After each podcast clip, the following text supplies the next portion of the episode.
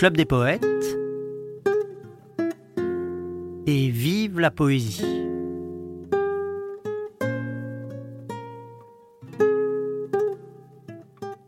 Alors nous voilà de retour sur les chemins de la poésie pour partager ensemble euh, la comment dire l'exploration des paysages poétiques qui sont des paysages à la fois sensibles et humains. Alors humain pour moi c'est d'autant plus vrai que je suis toujours comme à chaque fois entouré par des amis. Pour moi c'est très important et d'ailleurs toute l'histoire de la création de cette émission vient comme ça d'un ensemble de rencontres. Alors, euh, euh, il y a un monsieur qui s'appelle Alexis Touzery qui est venu me rendre visite un soir au Club des Poètes et puis euh, il m'a raconté que ça faisait un moment, depuis qu'il était tout petit, depuis qu'il avait 7 ans, il venait au, Club des Poètes et que même il avait dit une fable de La Fontaine devant mon père Jean-Pierre René. Et puis il m'a dit qu'il travaillait dans les médias. Alors j'ai dit tiens, pourquoi on ferait pas une émission de poésie? Et puis comme ça, il m'a rappelé 15 jours après, c'est comme ça qu'on est là. Et puis aussi, euh, je vais vous dire aussi qu'il y a toujours une part complètement improvisée dans la conception de ces émissions parce que euh, tous mes amis qui sont là, je ne sais que le jour même en fait qui va être là ou qui va pas être là. Ce sont tous des amis qui participent à, à la vie du club avec beaucoup d'ardeur, mais je ne sais pas s'ils vont être libres. Ce sont tous des gens qui font d'autres choses à l'extérieur. Donc jusqu'au dernier moment, je ne sais pas exactement comment ça va se passer, mais je sais que comme on est tous dans une connexion de sympathie mutuelle et puis d'amour de la poésie, on arrive toujours à trouver un chemin pour réussir à exprimer justement cette euh, passion qui nous rassemble. Voilà. Alors je le dis parce que c'est important pour moi que vous sachiez que à chaque fois j'essaie d'écrire une présentation, je me dis on va essayer de faire ça de façon un petit peu carrée, etc. Puis à chaque fois je me retrouve euh, dans une promenade tout à fait débridée euh, à travers la fois la rencontre de mes amis et la rencontre de la poésie. Alors je voudrais pour commencer que notre ami euh, Samuel, qui euh, met en musique les poètes, vous fasse découvrir une voix tout à fait sensible de la poésie du Moyen Âge, qui est considérée comme une poète presque la première féministe de la poésie française. Il s'agit de Christine de Pisan. Et dans le poème que va nous chanter maintenant Samuel Devin, elle exprime le désir qu'elle a de dissimuler ses sentiments parce que ses sentiments sont trop forts et qu'elle veut pas les, mettre à jour pour la bonne et simple raison qu'elle ne pense pas que ça va intéresser qui que ce soit. Euh, euh, notre ami Samuel va nous chanter Je chante par couverture, et je chante par couverture, ça veut dire Samuel Je chante pour cacher mes sentiments. Samuel Devin.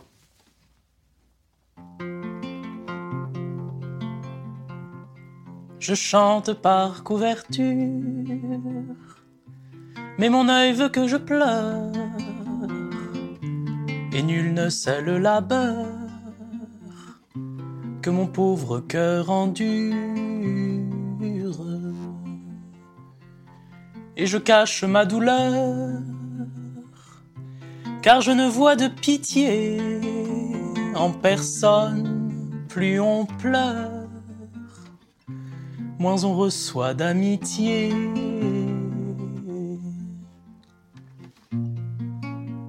ni ni Je ne fais de mon deuil piteux, je ris quand pleurer je veux, et sans rime et sans mesure, je chante. Par couverture. Il n'y a aucun intérêt à se montrer malheureux, car c'est une absurdité pour qui a le cœur joyeux?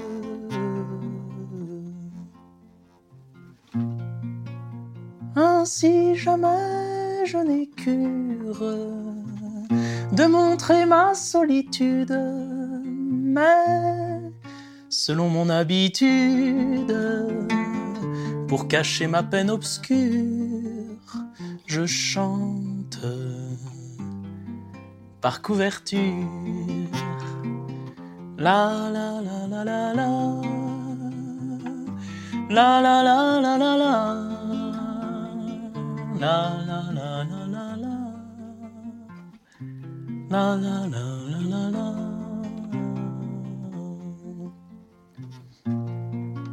Ainsi jamais je n'ai cure de montrer ma solitude, mais selon mon habitude, pour cacher ma peine obscure, je chante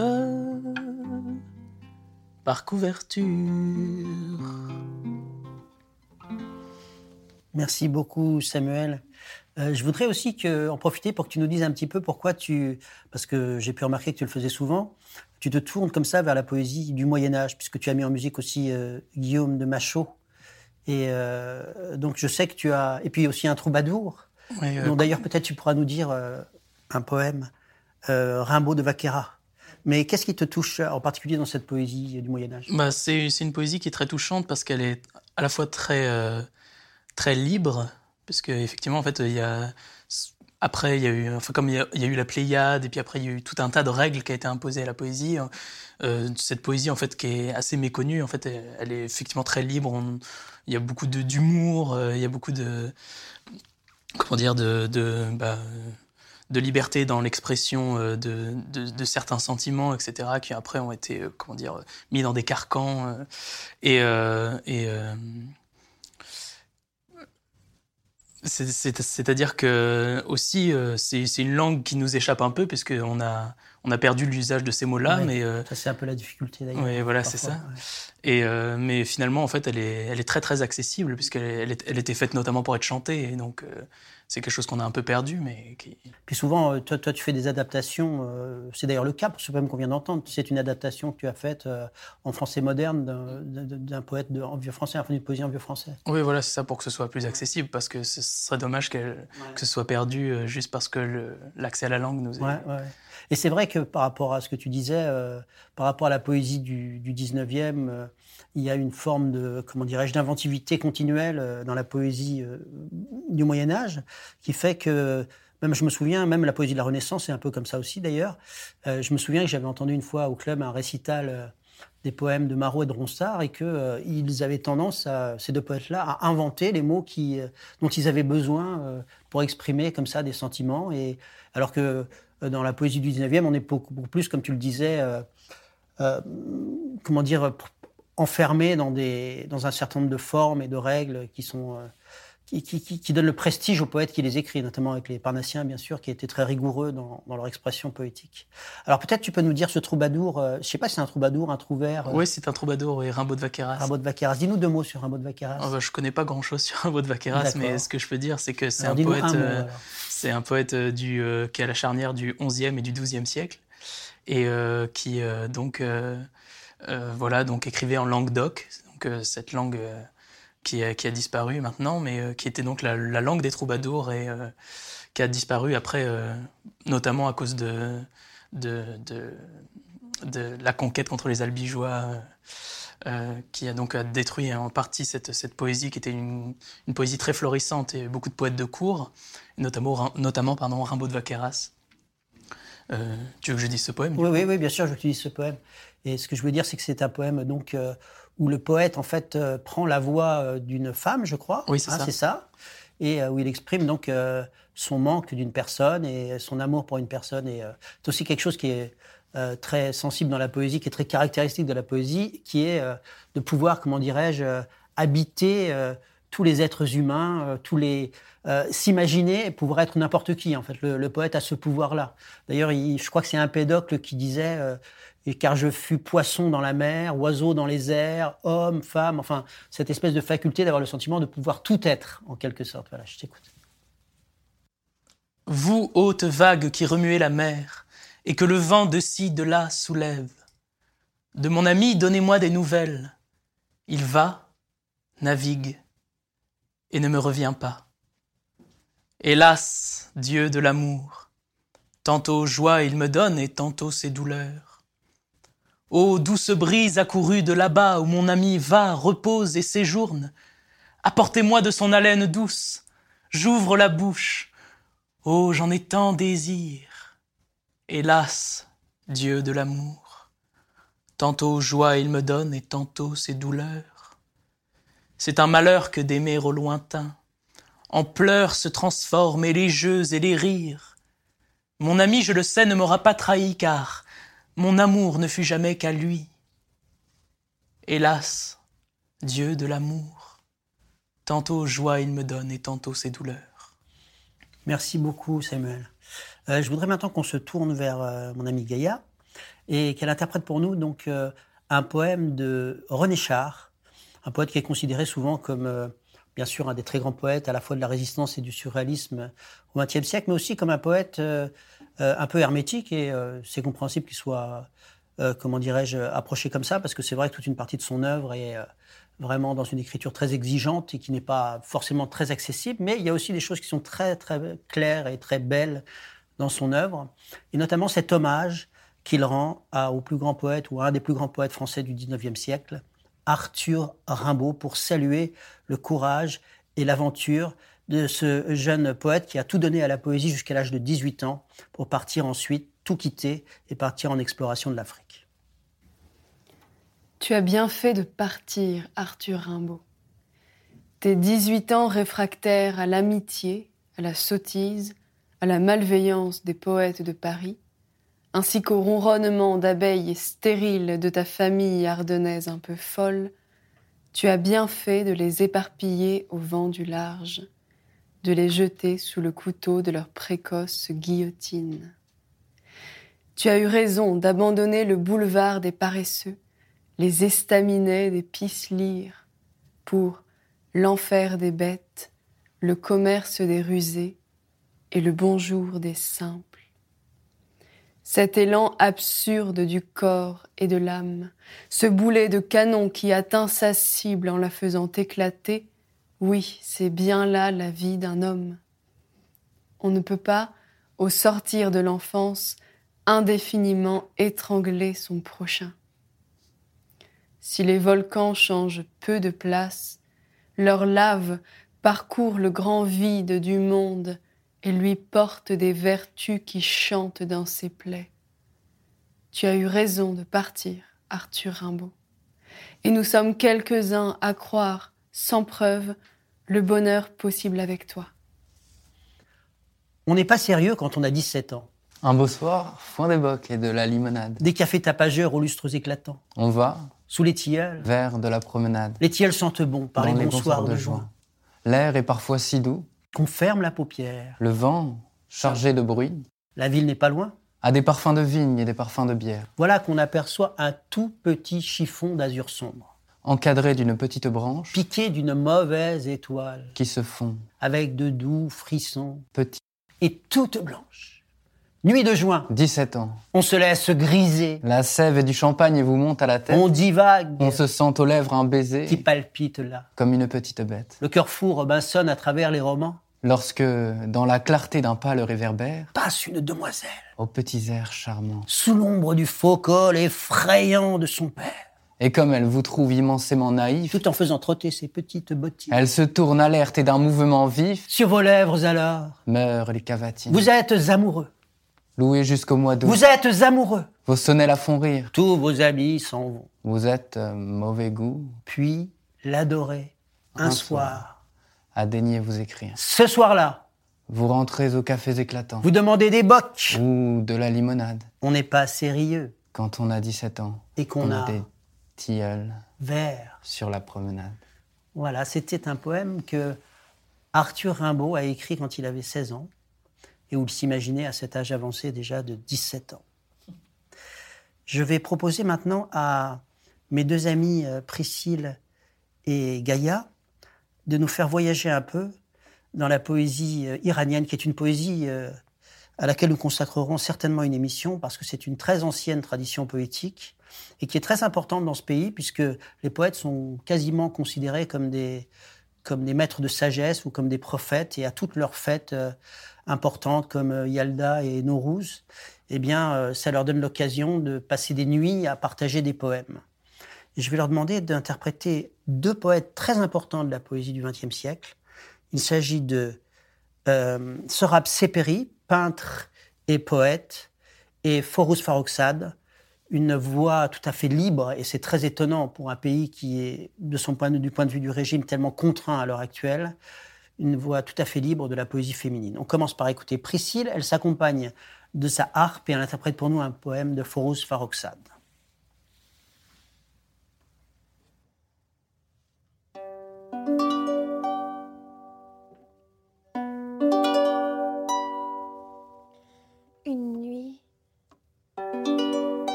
L'au-delà des ténèbres, comme une étoile, je viendrai vers toi. Sur les ailes du vent, coureur du monde, je viendrai te chercher avec joie, comblé de tendresse et d'ivresse, comme un beau jour d'été. Je t'offrirai une jupe pleine de tulipes sauvages de la montagne.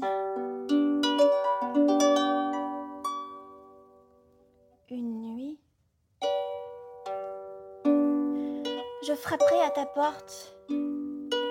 Ton cœur tremblera dans ta poitrine, la porte s'ouvrira et mon corps impatient se glissera dans tes bras chauds.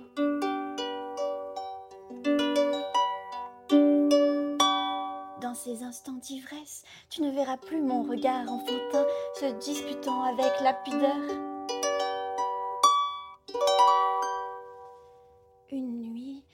Tu appelles mon nom, je t'inviterai au pays des rêves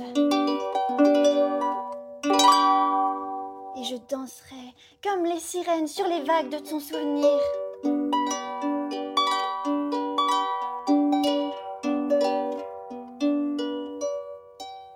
Une nuit, mes lèvres assoiffées se brûleront avec joie dans le feu de tes lèvres.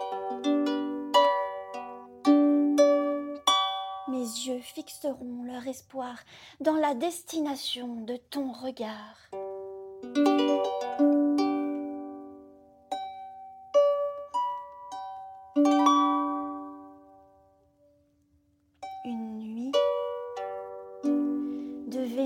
déesse charmeuse, j'apprendrai les jeux de l'amour. Comme une lumière née du ventre des ténèbres, j'allumerai un feu auprès de toi. Ô toi, les yeux rivés sur le chemin, c'est moi qui viendrai vers toi. Sur les ailes du vent, coureur du monde, je viendrai te chercher avec joie.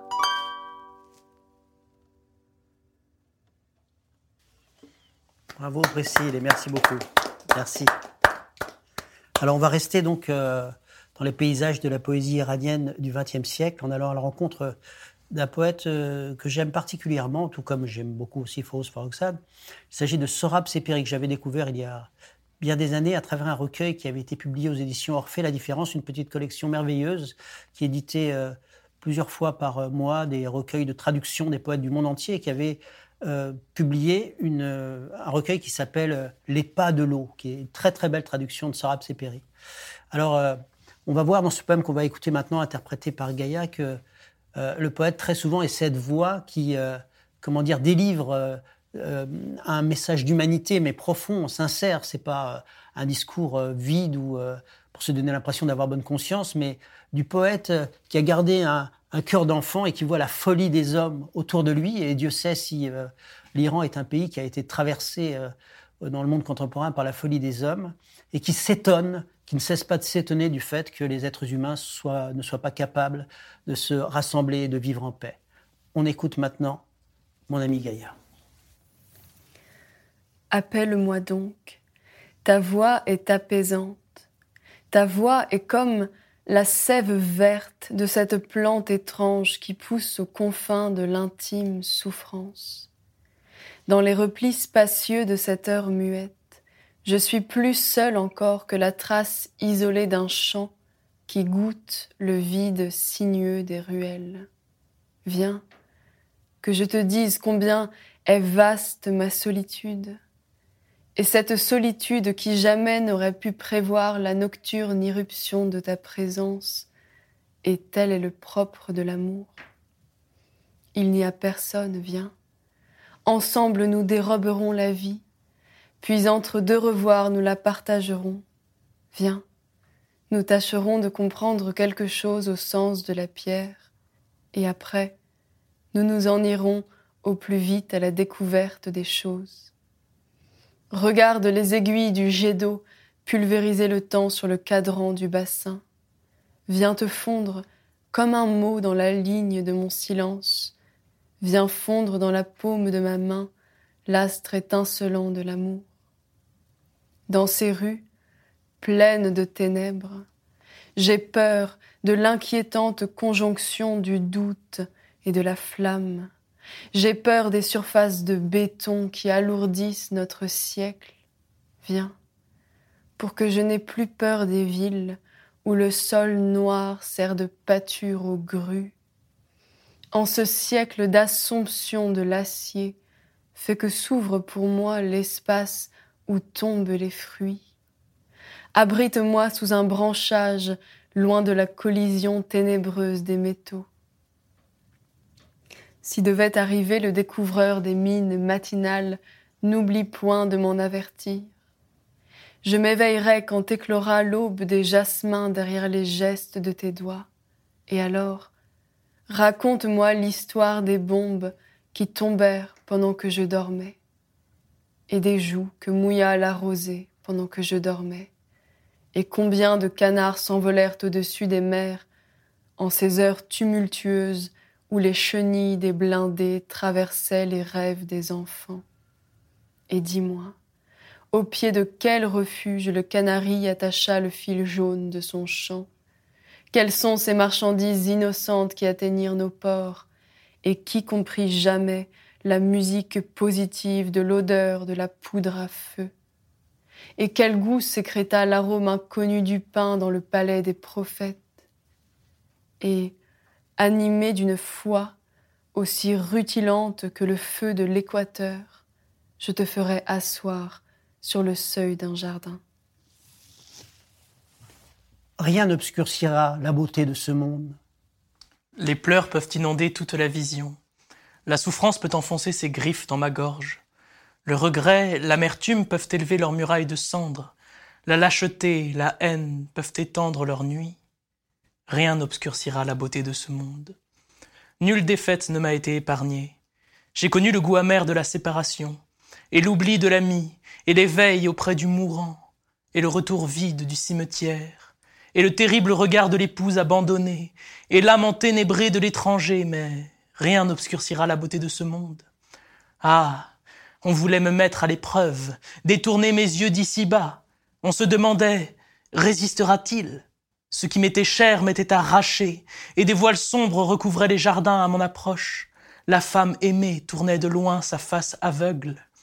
Mais rien n'obscurcira la beauté de ce monde. Je savais qu'en dessous il y avait des contours tendres, la charrue dans le champ comme un soleil levant. Félicité, rivière glacée qui au printemps s'éveille, et les voix chantent dans le marbre. En haut des promontoires flotte le pavillon du vent. Rien n'obscurcira la beauté de ce monde. Allons, il faut tenir bon, car on veut nous tromper. Si l'on se donne au désarroi, on est perdu. Chaque tristesse est là pour couvrir un miracle, un rideau que l'on baisse sur le jour éclatant. Rappelle-toi les douces rencontres, les serments, car rien n'obscurcira la beauté de ce monde.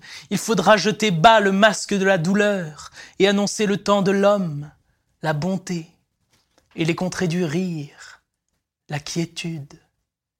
Joyeux, nous marcherons vers la dernière épreuve, le front dans la clarté, libation de l'espoir. Rien n'obscurcira la beauté de ce monde. Merci beaucoup à Gaïa d'abord pour ce très beau poème de Sarah Tseperi, et puis aussi à Samuel pour ce, cette espèce de chemin de lumière que, que nous ouvre euh, le poète Hilary Voronka, qui fait partie de cette génération de poètes roumains euh, qui ont immigré en France euh, donc euh, au début du XXe siècle, dans les années 20, et qui ont tant apporté à notre culture, et qui sont tous euh, des poètes qui ont porté la langue française, puisque c'était des poètes qui écrivaient en français. d'une façon absolument merveilleuse et qui ont été d'un courage indicible. Et notamment, il arrive Ronca qui est entré dans la résistance française contre le nazisme, alors que lui-même n'était pas, n'était pas français, mais comme l'a fait Manoukian, qui lui aussi était un poète immigré qui lui venait d'Arménie, eh bien, il s'est battu euh, pour essayer de libérer la France et le monde euh, de la vérole nazie. Et euh, je voudrais qu'on aille, puisqu'on parle de ça, du côté de Robert Desnos, qui, lui, a été aussi un grand poète du surréalisme et un grand poète de la résistance et un grand poète de l'amour et de la liberté. C'est mon ami Rémi qui m'a accompagné tout à l'heure quand je disais roman de Arthur Rimbaud qui va interpréter maintenant Desnos. Non, l'amour n'est pas mort en ce cœur et ses yeux, et cette bouche qui proclamait ses funérailles commencées. Écoutez, J'en ai assez du pittoresque et des couleurs et du charme. J'aime l'amour, sa tendresse et sa cruauté. Mon amour n'a qu'un seul nom, qu'une seule forme. Tout passe. Tes bouches se collent à cette bouche. Mon amour n'a qu'un nom, qu'une forme. Et si quelques jours tu t'en souviens, ô toi, forme et nom de mon amour, un jour, sur la mer entre l'Amérique et l'Europe, à l'heure où le rayon final du soleil se réverbère sur la surface ondulée des vagues, ou une nuit d'orage, sous un arbre dans la campagne, ou dans une rapide automobile, un matin de printemps, boulevard Malherbe, un jour de pluie, à l'aube avant de te coucher, dis-toi, je l'ordonne à ton fantôme familier, que je fus seul à t'aimer davantage et qu'il est dommage que tu ne l'aies pas connu. Dis-toi qu'il ne faut pas regretter les choses. Ronsard avant moi et Baudelaire ont chanté le regret des vieilles et des mortes qui méprisèrent le plus pur amour. Toi, quand tu seras morte, tu seras belle et toujours désirable. Je serai mort déjà enclos tout entier en ton corps immortel, en ton image étonnante présente à jamais parmi les merveilles perpétuelles de la vie et de l'éternité, mais si je vis, ta voix et son accent, ton regard et ses rayons, l'odeur de toi et celle de tes cheveux et beaucoup d'autres choses encore vivront en moi, en moi qui ne suis ni Ronsard, ni Baudelaire, moi qui suis Robert Desnoz, et qui pour t'avoir connu et aimé, les vaut bien. Moi qui suis Robert Desnoz pour t'aimer, et qui ne veut pas attacher d'autres réputations à ma mémoire sur la terre méprisable. C'était le Club des poètes et vive la poésie. On se fera une joie de vous retrouver la semaine prochaine. À très bientôt et vive, la, poésie. C'était Et vive la poésie, l'émission hebdomadaire du Club des poètes. Et pour terminer, quelques mots du fondateur Jean-Pierre Renet. Bonsoir amis, bonsoir, qui que vous soyez, où que vous soyez, si vous avez quelque chose sur le cœur, quelque chose qui passe difficilement, écrivez-moi, écrivez-moi tout de suite comme on écrit à un ami, et nous serons peut-être un peu moins seuls. Bonsoir, à la semaine prochaine, et vive la poésie.